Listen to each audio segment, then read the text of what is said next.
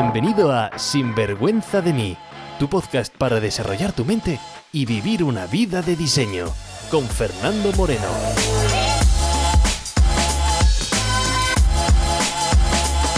Hola y bienvenidos al último episodio de Sinvergüenza de mí 2018. Así que en este episodio te voy a contar cómo cerrar el año y empezar el año 2019 con fuerza. Trucos, consejos, ideas, entrevistas, todo lo que necesitas para vivir una vida bien vivida. Sin vergüenza de mí. Hola y bienvenidos al episodio 11 de Sinvergüenza de mí. Y hoy traigo pues un episodio especial puesto que mañana empieza oficialmente un nuevo año. Y sí, sé que quizás no estás escuchando esto el 31 de diciembre. Y si no estás escuchando ese día, pues no pasa absolutamente nada, puesto que tu nuevo año lo puedes comenzar cuando te dé realmente la gana, cuando tú quieras, es cuando comienzas el año. Normalmente en diciembre es verdad que es cuando suelo planificar el año con mis clientes, sobre todo porque la gente está acostumbrada a pensar de diciembre a diciembre. Pero como digo, eso no tiene por qué ser el caso. Por ejemplo, las empresas en Australia no piensan de diciembre a diciembre, sino de julio a julio. Y la mayoría de empresas, por ejemplo, en Japón, pues eh, piensan de marzo a marzo. Así que nadie te tiene que decir cuándo comienzas el año. Así que decide tú cuándo quieres comenzar el año y puede ser justamente hoy. Así que feliz año nuevo. Ahora bien, ahora de planificar el año es donde veo que la gente pues eh, empieza a desviarse un poco del camino. ¿Por qué? Porque normalmente me encuentro o generalmente dos tipos o dos categorías de personas. Un grupo de personas son las personas que no le gusta planificar el año para nada, absolutamente para nada. Fernando, me gusta la espontaneidad del momento. Planificar es cortar mi libertad. Yo vivo en flow. Ven eso de planificar el año como algo que hacen, pues no sé, los ejecutivos, las empresas, pero que no es para ello, que se corsetan, que se crea ansiedad, que yo no quiero planificar, yo quiero que la vida me sorprenda, que cosas me traigan la vida. Vete tú a saber qué, pero que la vida me traiga, me traiga algo la vida. Es como eso, que la vida me tiene que traer, como si fuese pues el, el, de, el de Pizza que te fuese a traer la pizza a casa. Pues eso, sorpréndeme vida. Bueno, pues si eres tú, quiero recordarte que la mejor manera de tener la vida que tú deseas es planearla, es pedirla. Mira, eh, por ejemplo, te pongo un ejemplo. Cuando te vas de vacaciones, poca gente dice, Fernando, ¿sabes? Hoy me levanto y dependiendo de cómo me encuentro hoy, pues decido, pues voy al aeropuerto y compro unos billetes. Además espero pues que mi jefe pues me dé esas tres semanas de vacaciones, mi pareja o mis amigos digan, eh, sí, yo también puedo ir en este justo momento, eh, acercarnos al aeropuerto, que haya pues billetes de, de, de avión, el primer destino, ya veré allí dónde voy, no sé qué tipo mmm, habrás puesto la, no sé qué ropa habrás puesto en el equipaje, no sé si playa, montaña, frío, calor, da igual, ya decidiré, yo pongo genérico y cuando llegue allí pues ya veré si le necesito visado para entrar en el país o si entro de forma ilegal o quizás necesito alguna vacuna. Y ese mismo día también cambio la moneda, encuentro pues el primer hotel que vea y y ya pues eso ya veo cuando regreso, ¿sabes? Y ya cierro el billete también de vuelta. No sé si es tu vida, pero no creo que sea así como planifiques las vacaciones. Y aunque esa idea para algunos puede parecer como romántica y aventura, y oh, wow, eso es lo que tendría que hacer ahora mismo, acercarme al aeropuerto y primer billete. Pues como puedes imaginarte, hay muchos problemas que pueden surgir pues de una no buena planificación. Por lo tanto, como no creo que te vayas de vacaciones a, eh, sin planificar, ¿por qué narices no empiezas el año planificándolo? ¿Sabes? Es un poco... Bueno, eso es quizás me meteré en otro episodio de por qué la persona tardan un año en planificar la boda, que es un día, y se olvidan de planificar el matrimonio, que es en teoría un viaje de toda la vida. No lo sé, son misterios posiblemente de la humanidad, en el cual yo también caí en ese error hace unos eh, cuantos años y lógicamente pues así pasó a mi matrimonio que desvió y ahora mismo pues eh, ya no está. y gracias, estoy con otra persona y mm, me estoy otra vez desviando del tema, pero quiero decir que la próxima vez que planifique mi boda, voy a intentar planificar la boda poco y el matrimonio un poco más. Así que siempre digo que el año debería ser 5 días de planificación y 360 días de ejecución. Y la gente lo hace un poco al revés. Es, vamos, vamos a estar soñando todos los días y a ejecutar, vete tú a saber, ya lo dejo para mañana. Y lógicamente, pues así va a muchas personas. La gente no suele planificar y no es por culpar. La gente no suele planificar por dos razones. Una es porque no saben lo que quieren, o es lo que dicen, o bien porque le crea una ansiedad enorme eso de planificar, porque qué pasa si planifico y no consigo lo que he planificado, entonces me voy a sentir mal conmigo mismo, me voy a sentir que estoy decepcionándome eh, y mm, ya simplemente ese pensamiento crea un poco de ansiedad, por lo tanto, ¿para qué voy a ponerme yo unos propios límites? Voy a dejar que la vida me sorprenda. Y si la vida me trae una pizza hawaiana, pues qué bien que soy alérgico a la peña. Pues eh, así pasa.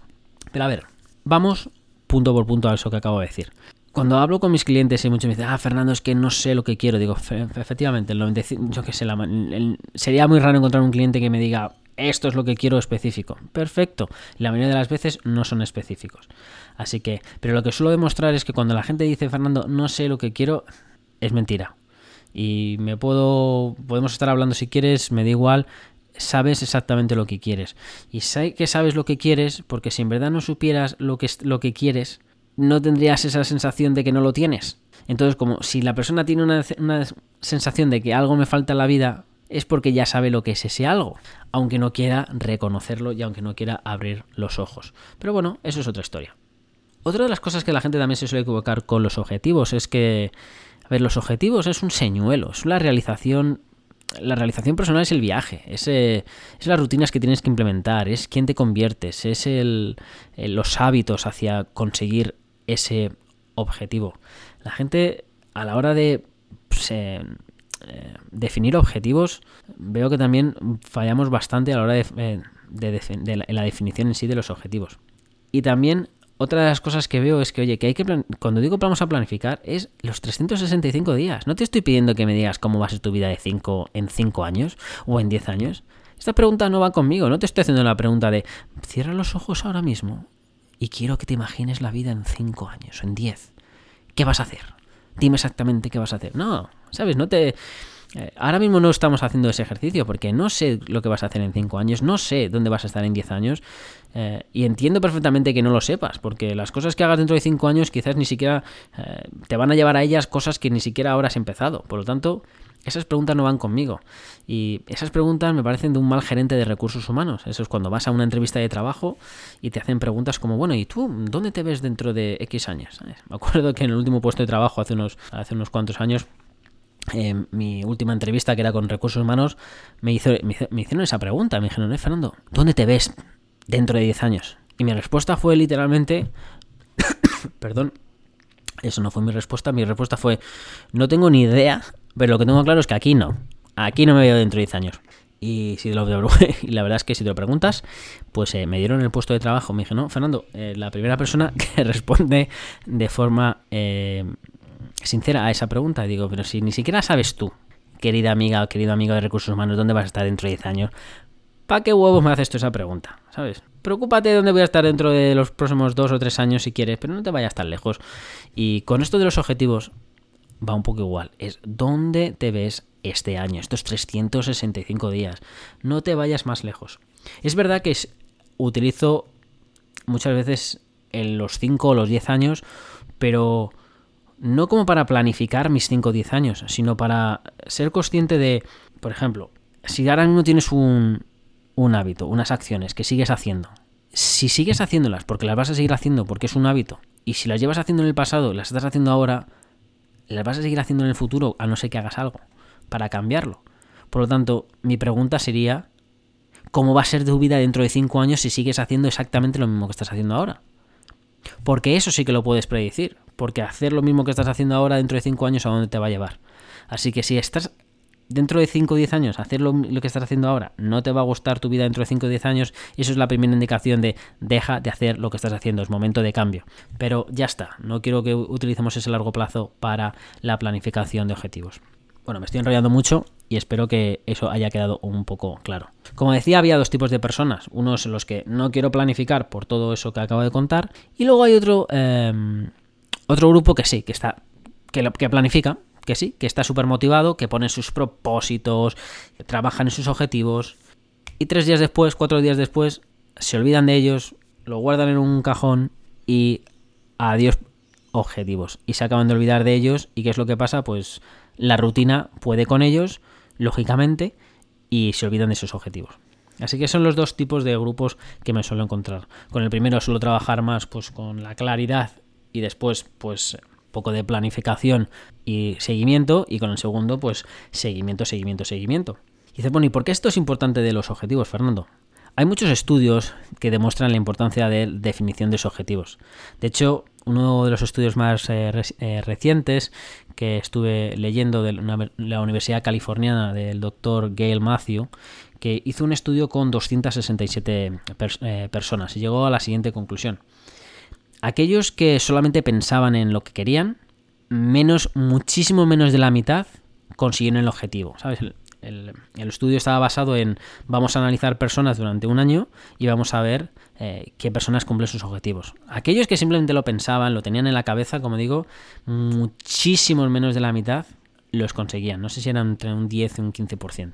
Cuando escribían en papel esos objetivos, simplemente el hecho de ponerlo en la cabeza ponerlo en papel, ese porcentaje empezaba a aumentar.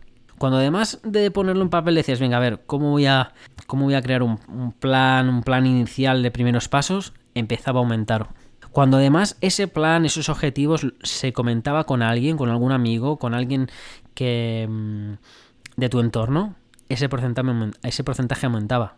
Y cuando además lo que hacías es compartías con, pues, con un coach o con alguien que te hacía un seguimiento periódico del progreso de sus objetivos, el estudio mostraba que un 76% de las personas conseguían aquellos objetivos que se habían puesto. Es decir, un 76%.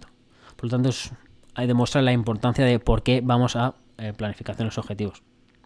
Como digo, este es un estudio en el cual hay muchísimos estudios en el cual define sobre la importancia de los objetivos. Pero a que no sabes qué. A que no sabes en qué quiero centrarme hoy.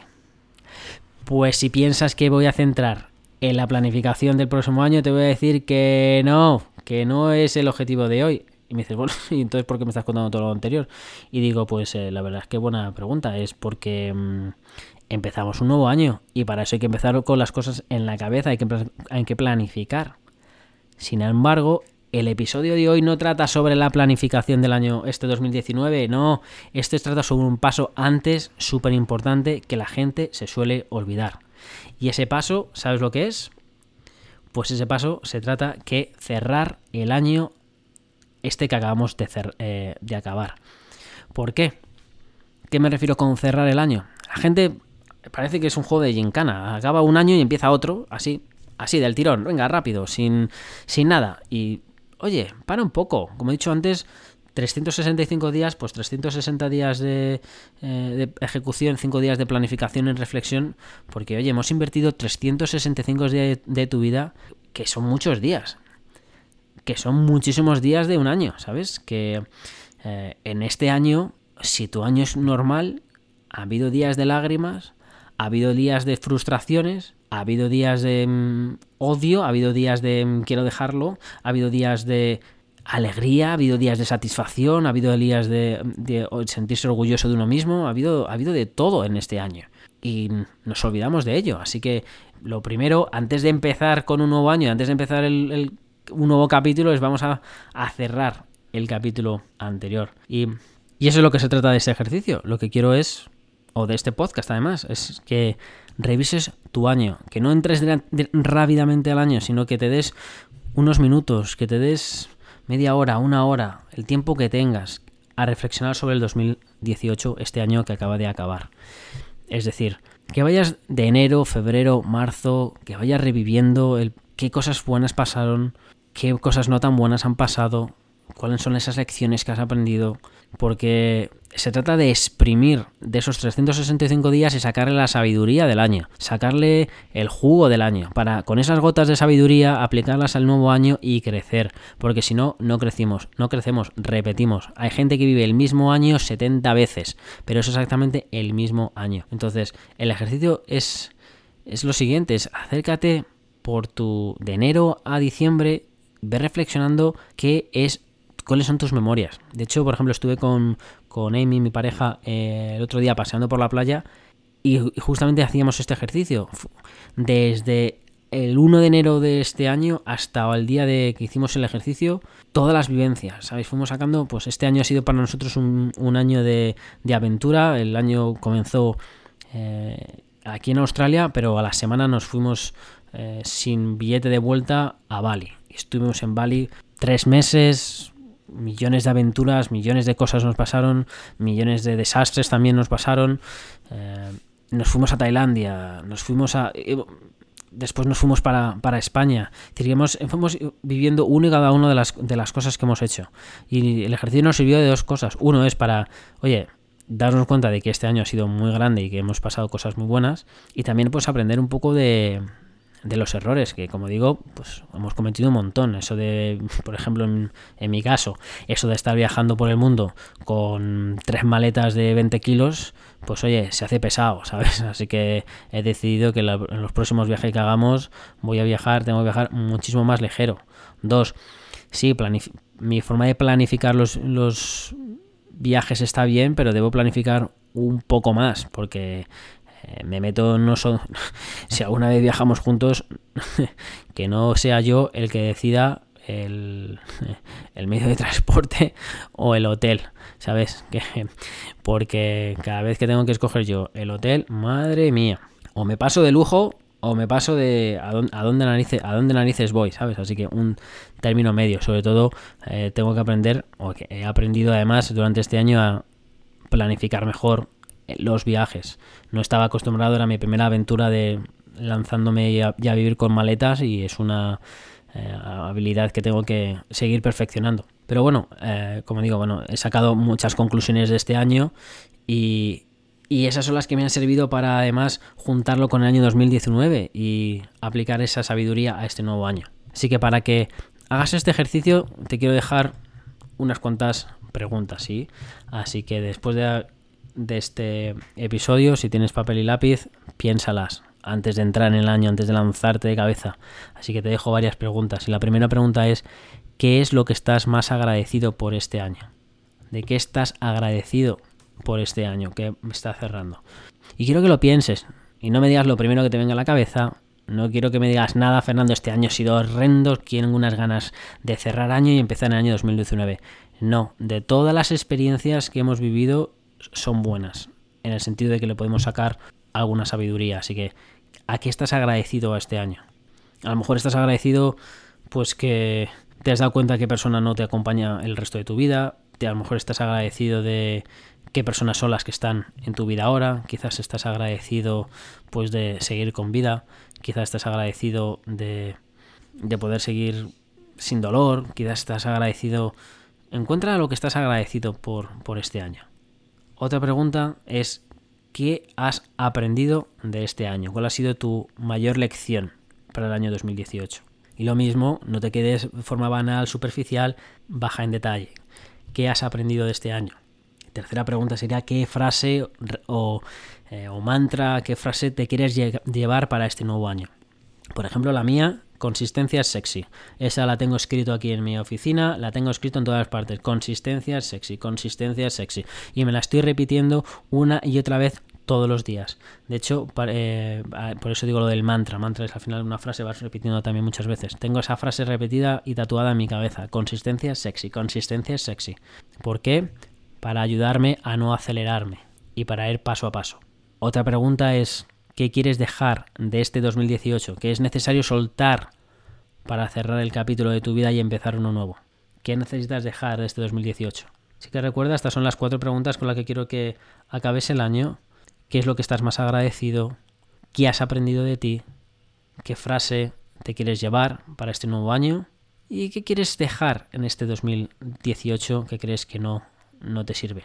Así que quiero que las pienses, que las reflexiones y prepárate porque este año 2019 va a venir con muchísimas fuerzas y quiero que tengas toda la preparación para hacer de este año el mejor año de tu vida hasta la fecha.